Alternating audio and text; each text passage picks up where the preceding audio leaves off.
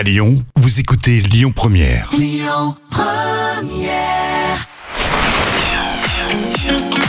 Destination Montagne.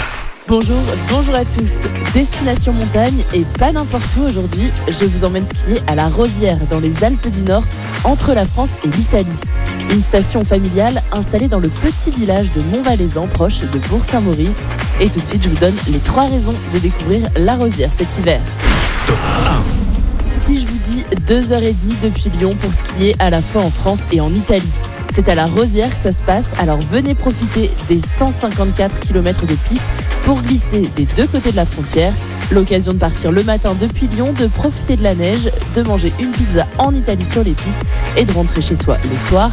Et c'est évidemment possible avec le forfait journée du samedi qui est à seulement 26 euros si vous réservez en ligne avant le vendredi soir.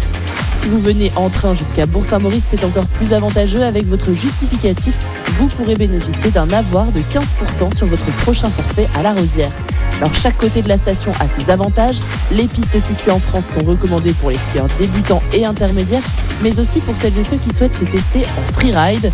Le côté italien est plus technique avec plus de pistes rouges. Il est donc préférable de vous y aventurer si vous êtes déjà à l'aise à 2.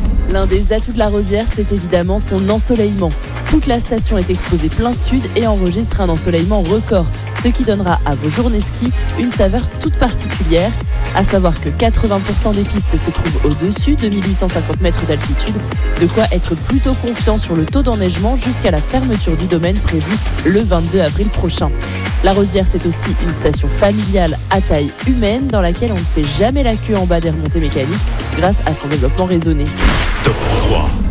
La Rosière, c'est une station idéale pour se créer de beaux souvenirs en famille ou entre amis. Commencer la journée en allant au bout de la panoramique expérience, une passerelle qui s'avance de 10 mètres au-dessus du vide, au cœur de la montagne, vue imprenable à 360 degrés sur la Tarentaise.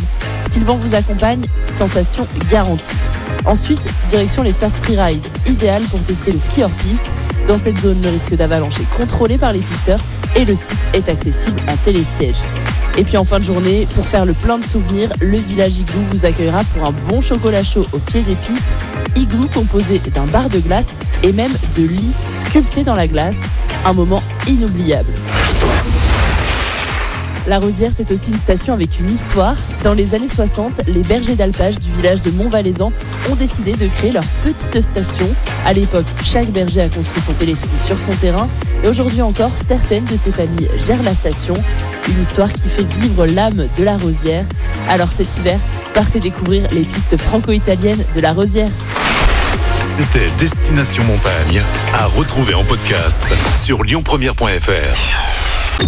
Écoutez votre radio Lyon Première en direct sur l'application Lyon Première, lyonpremière.fr et bien sûr à Lyon sur 90.2 FM et en DAB+. Lyon Première